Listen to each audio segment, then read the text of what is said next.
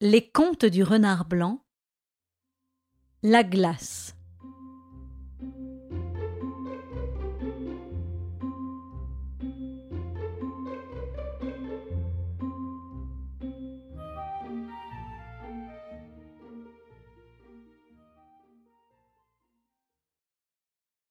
Joseph était un malin et intelligent canard.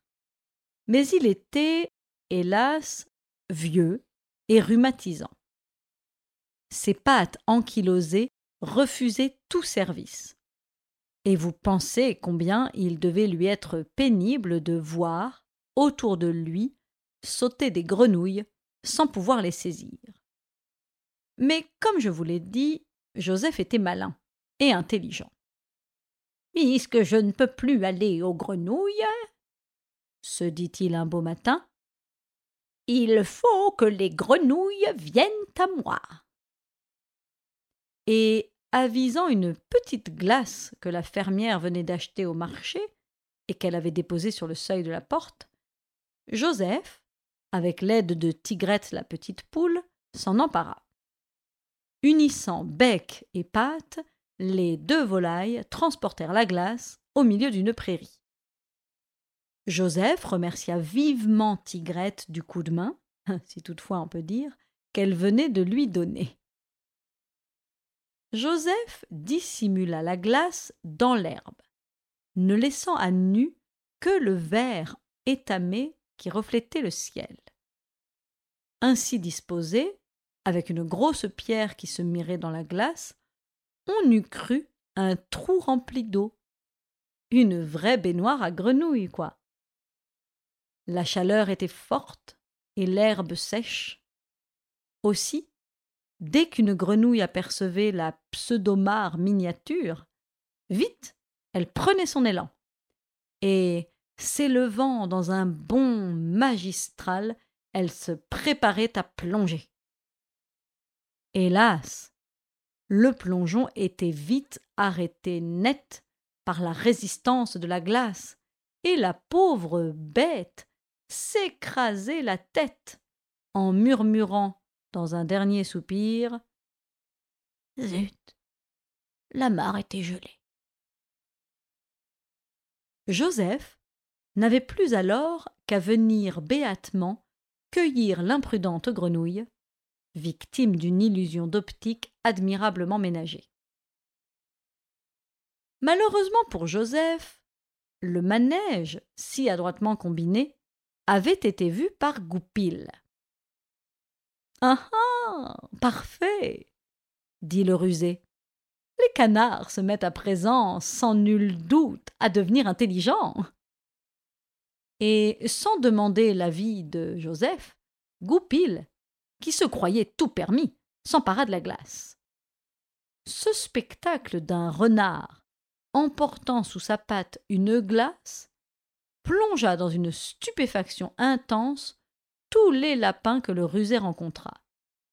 Comme ils étaient intrigués. Arrivé chez lui, Goupil se mira dans le coquet ustensile et se trouva, ma foi, très bonne mine. Euh, que nous apportes-tu là, Goupil? dit à son époux madame Renard. Et qu'allons-nous faire d'un miroir? C'est bon pour les bipèdes de la ferme, ces coquetteries-là. Écoute, ma chère amie, lui répondit son malicieux mari.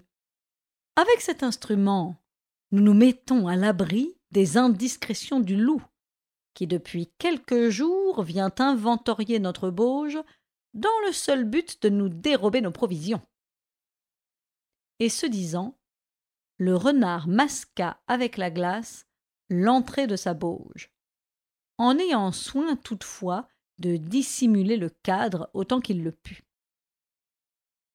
Quand le loup vint rôder dans les environs, il se dirigea vers la demeure du renard, en se disant J'ai bien faim ce matin, et j'avoue que je ne serais pas fâché de trouver chez ce maudit quelques reliefs de poule ou de lapin. À pas de loup, il n'en pouvait être autrement, la bête s'approcha du logis du renard.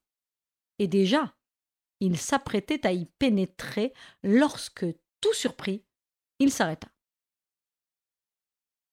Devant lui, il venait d'apercevoir la tête d'un loup qui semblait peu sociable. Oh, oh se dit-il, j'arrive trop tard. La place est prise déjà par un de mes congénères qui n'a pas l'air plus commode que moi. Allons-nous-en. Et le loup, mystifié, reprit le chemin du bois, tandis que le renard, sa femme et les renardeaux, ravis, riaient derrière la glace de la déconvenue de Messire le loup. Dans ses promenades, Goupil avait souvent à souffrir de ses rencontres avec Chanteclair, qui ne manquait jamais de lui reprocher à haute voix ses vols de poules et de poulets. Les reproches se terminaient invariablement par un combat en règle où Goupil, toujours, avait le dessous. Il se retirait de la bataille, le museau ensanglanté par les coups de bec formidables du coq, et le corps invariablement couvert de déchirures dues aux ergots acérés de son adversaire. Goupil se jura d'avoir raison de son ennemi. Rencontrant un matin Chanteclair, il lui tint à peu près ce langage. Chanteclair, faisons la paix.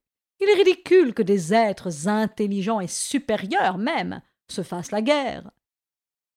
Soit, répondit le bon coq. J'accepte. Soyons amis.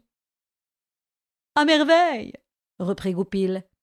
Et pour te prouver ma sincérité, je vais te mettre au courant de certaines histoires. Écoute-moi.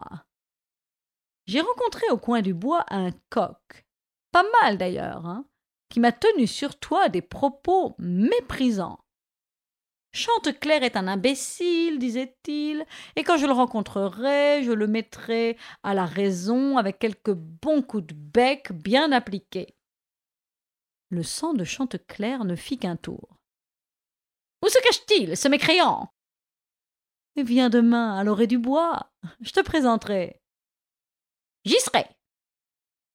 Et Chanteclair, pour serment, lança son chant de guerre.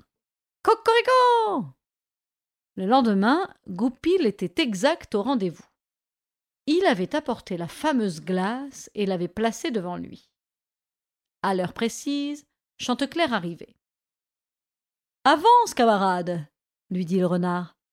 Vois, ton ennemi est là. Le vaillant volatile s'approcha et vit en effet devant lui un coq de belle allure, à l'air combatif. Ah Te voilà Radoteur Mauvaise langue Je vais te faire voir si je suis un imbécile Et Chanteclair, prenant son élan, se jeta sur sa propre image, qu'il prenait pour son ennemi. Le choc fut si brutal que le bec du vaillant coq se brisa sur la glace. Il tomba sur l'herbe, à moitié évanoui. Quand il revint à lui, Goupil, bien entendu, n'était plus là. Disparu le renard. Disparu le coq qui l'avait traité d'imbécile.